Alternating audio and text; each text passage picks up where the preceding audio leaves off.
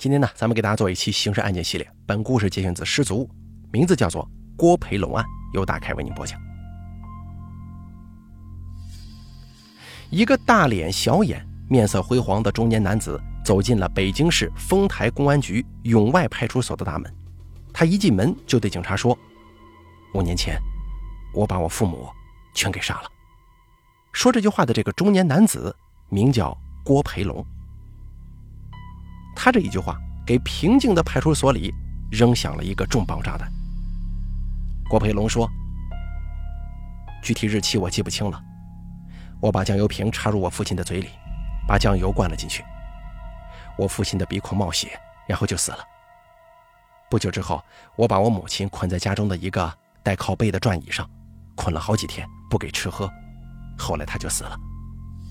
我把他们肢解之后，把肉扔在垃圾桶里。”把父母的骨头扔在家里的阳台上。崇文分局的刑侦技术人员立即前往郭培龙的家，在郭培龙家的阳台发现两具人的头骨以及被分解的两具人体骨骼。在尸检过程当中，发现骨质断面以及长骨两端处可见砍痕以及烧痕。根据尸骨白骨化的现象，认定死亡时间已经有五年左右了。经过对两个头颅骨鉴定，认定分别是郭培龙的父亲郭笃和跟母亲许淑英。一个让人撕心裂肺的惊天大案浮出水面了。郭培龙出生在北京的一个普通工人家庭，父母都是老实巴交的人，他们对郭培龙自幼宠爱娇惯，呵护有加。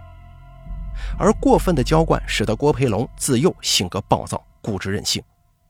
那个时候，父亲还觉得他是个孩子，长大之后性格会慢慢好起来的。郭培龙初中毕业之后，分配到北京铁路局某工程处当工人。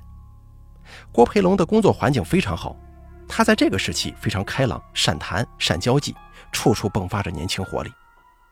除了性格暴躁一点，大家都觉得他是一个好学上进的好青年。可是也没想到，在春暖花开的日子里。刚满二十岁的郭培龙做了一件影响他一生的事儿。某一日凌晨，郭培龙来到机房，找正在上夜班的本队女工姚淑楠聊天。姚淑楠跟郭培龙同龄，也是初中毕业之后来到工厂的。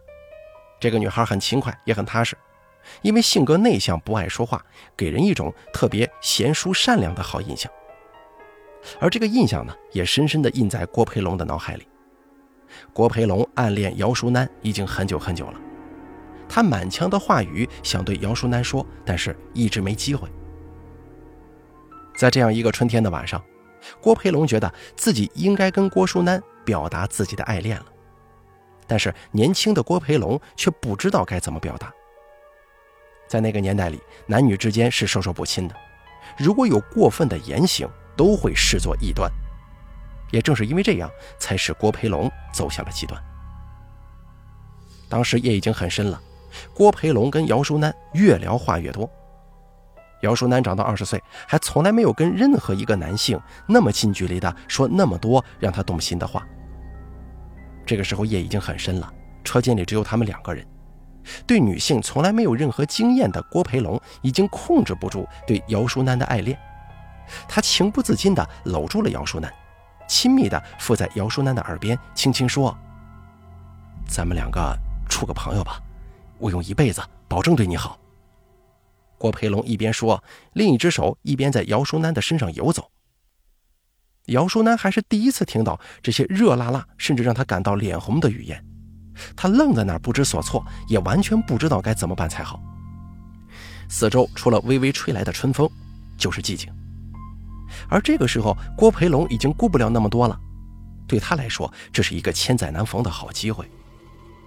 郭培龙慢慢的靠近了姚淑楠，突然把灯拉灭，猛地扑在了姚淑楠身上。等年轻的冲动冰消之后，郭培龙清醒了，他似乎刚刚明白自己干了什么。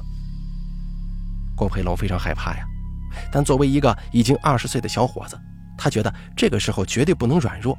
一个男人应该勇敢地担负起自己的责任，不然会让心爱的人瞧不起的。郭培龙帮姚淑楠擦干眼泪，轻轻地说：“我刚才说过了，我会用一辈子来爱你，我是因为爱你才才这么做的。这个时候，姚淑楠用眼泪表达了他此刻的所有心情。事后，郭培龙把姚淑楠送回了家。姚淑楠躲在自己房间里发呆。爸爸发现了姚淑楠脸上的泪痕，就问他是不是病了。姚淑楠轻轻地摇了摇头。见女儿什么也不说，爸爸也不好再问什么。姚淑楠真的不知道该怎么办才好，她不想让任何人知道这件事儿。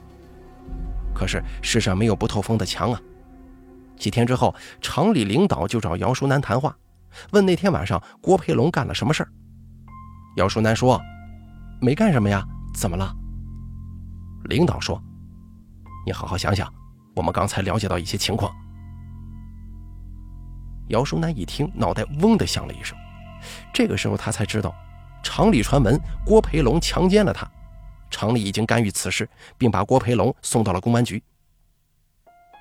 姚淑楠压根也没想到，几天之后公安局来找他录口供，姚淑楠就把那天晚上的事情复述了一遍。姚淑楠想啊，说清楚了不就没事了吗？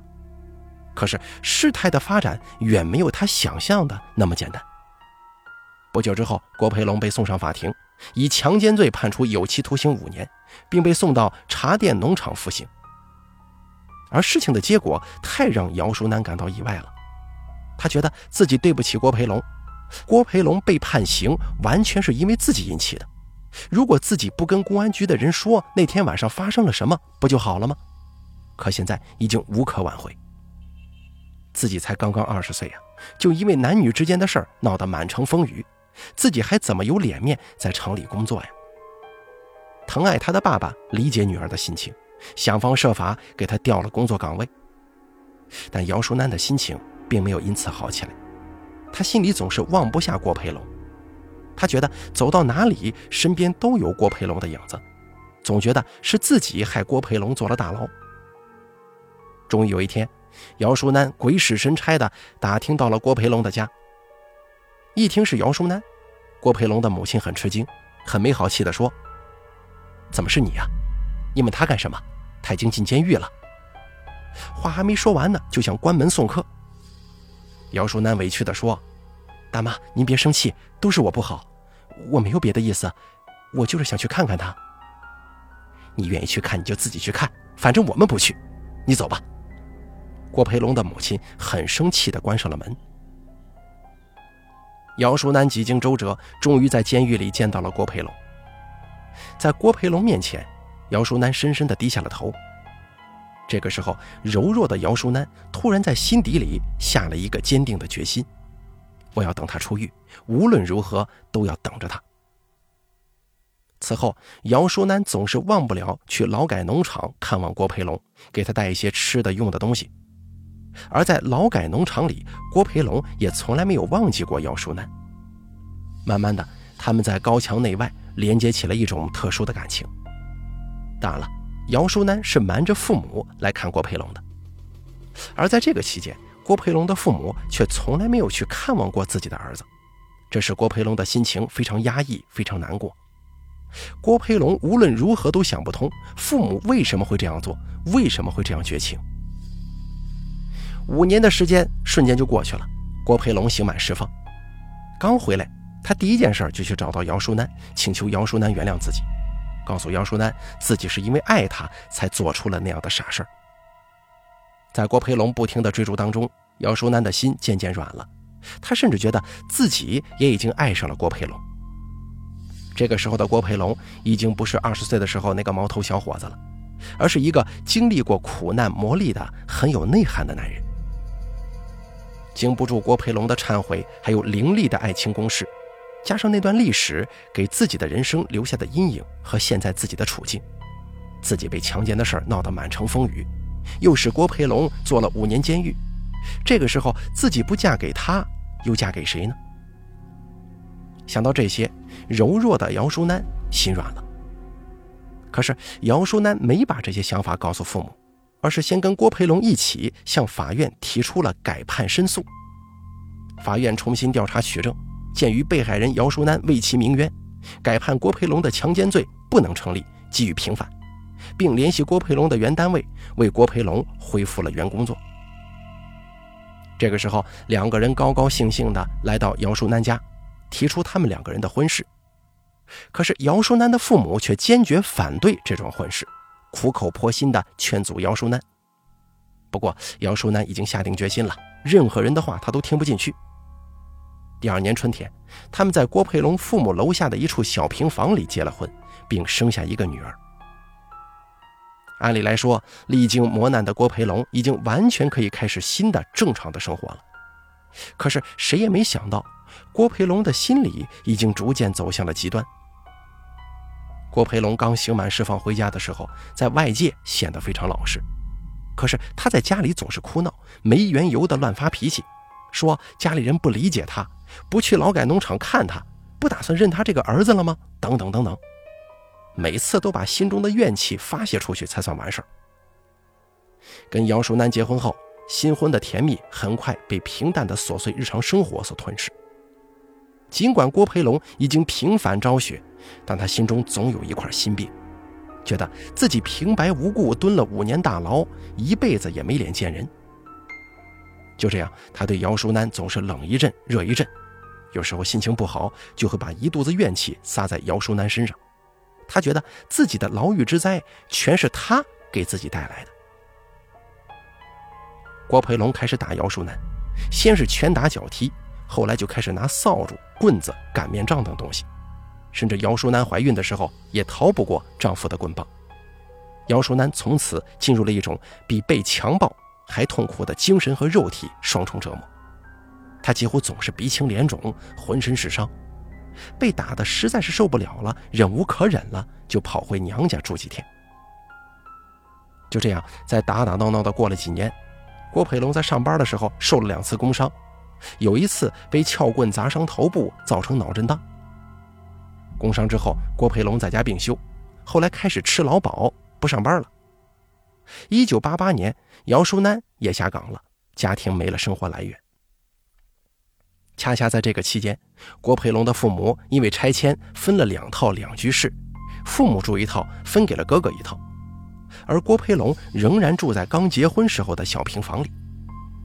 尽管父母曾经表示，他们百年之后这套两居室会归郭培龙所有，可是郭培龙仍然非常恼火，认为父母偏心，因此在心中结下了一个解不开的疙瘩。然而，首先要解决的不是房子，而是生存问题。郁结在郭培龙心底的郁闷暂时没有爆发出来。两口子一个病休，一个下岗，他们需要寻找新的生活来源维持生活。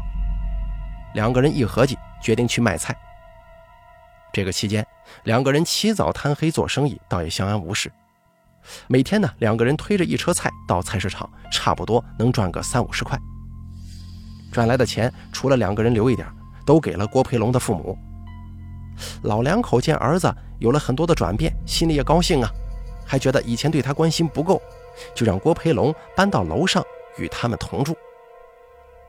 郭培龙的母亲还辞去了街道居委会主任的职务，专门在家照顾孙女儿，全家人其乐融融，享受着天伦之乐。在郭培龙跟姚淑楠结婚之后，这是一段平静而又温馨的好日子。可是女儿一天天长大，到了上学的年龄，需要用钱的地方就多了，而卖菜也仅仅只能够维持家庭的日常开支，而且生意也是越来越难做，有时候甚至赔本。面对拮据甚至有点狼狈不堪的日子，郭培龙常常想，要是没有那段牢狱之灾，自己也不会混成现在这个样。自己不顺心的时候，郭培龙再次开始拿姚淑楠撒气，不仅动辄打骂妻子。有时候连带着把吓哭的孩子一起打骂，父母劝阻他，他甚至连父母也一块打骂。而在郭培龙打骂的过程当中，没有人能够劝阻得了他，也没有人有足够的理由来说服郭培龙，全家人总是一让再让。而郭培龙自此变本加厉，以家中所有人都作为他发泄怨恨的对象。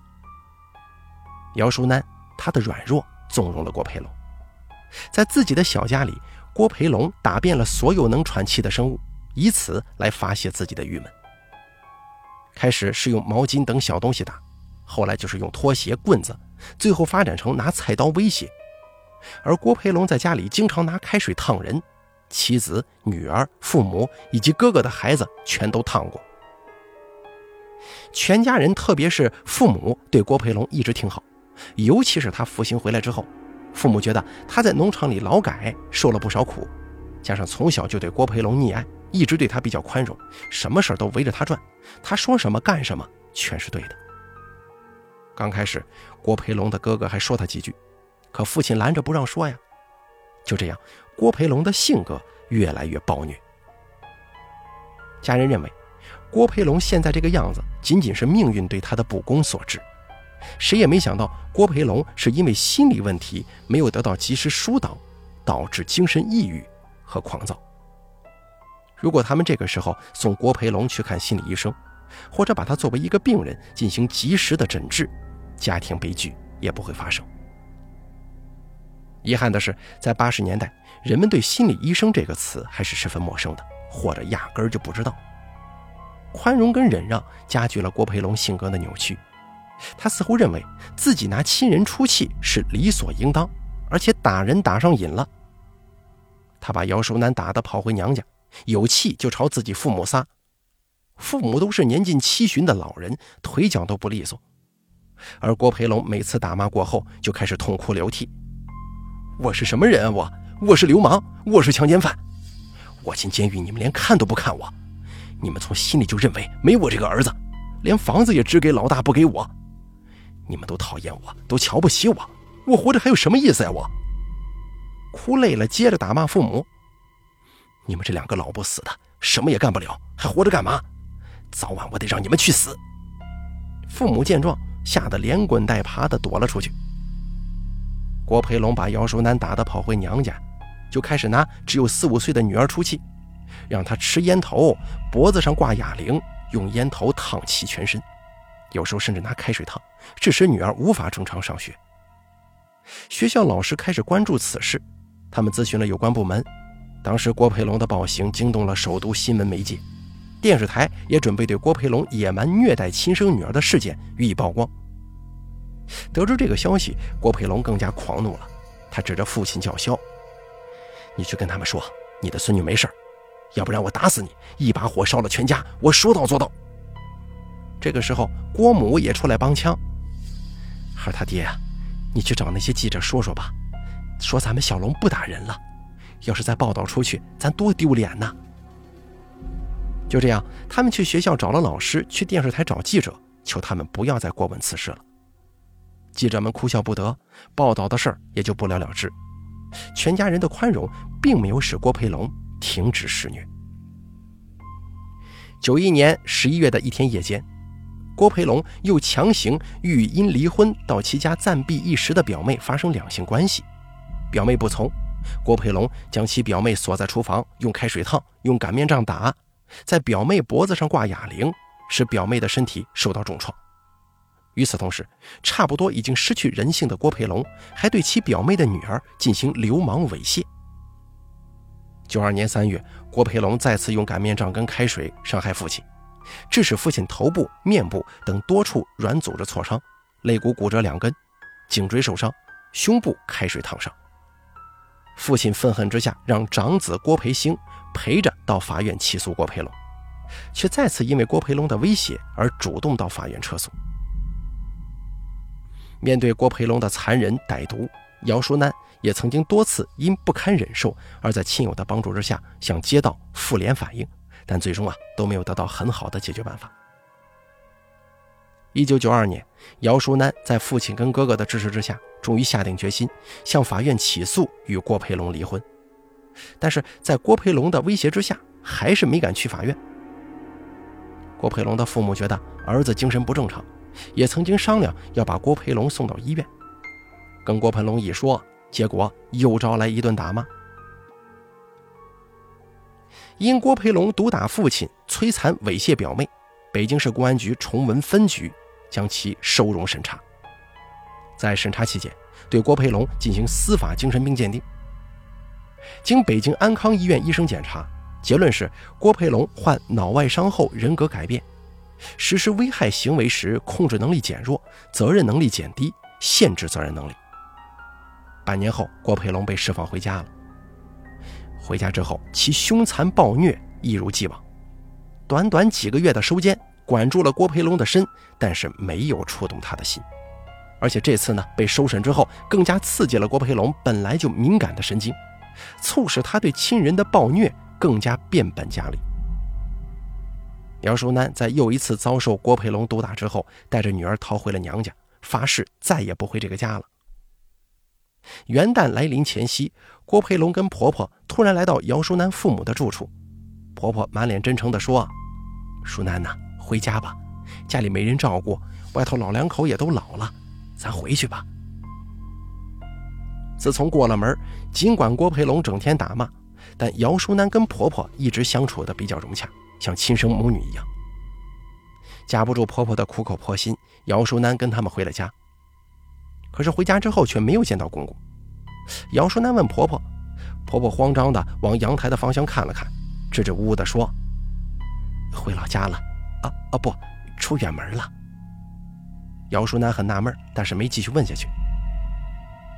到了子夜，婆婆跟丈夫却悄悄爬起来，不知道在忙活什么事儿。姚淑楠走出卧室，仔细一看，她当时倒抽一口凉气呀！地上躺着的是已经死去的公公。郭培龙瞪着血红的眼睛，拿起一个装有不知什么东西的塑料袋，塞到姚淑楠的手上。姚淑楠刚刚伸手接过来，郭培龙随即冷冷一笑。实话告诉你吧，我爸已经让我杀了。你不信的话，我给你看看他的人头啊！公安局的人来了，我就说人是你杀的。我有精神病，杀人不犯法，可你得被枪毙呀！姚淑楠当时就被吓傻了，慌慌张张逃回卧室。郭培龙没理他，继续肢解父亲的尸体。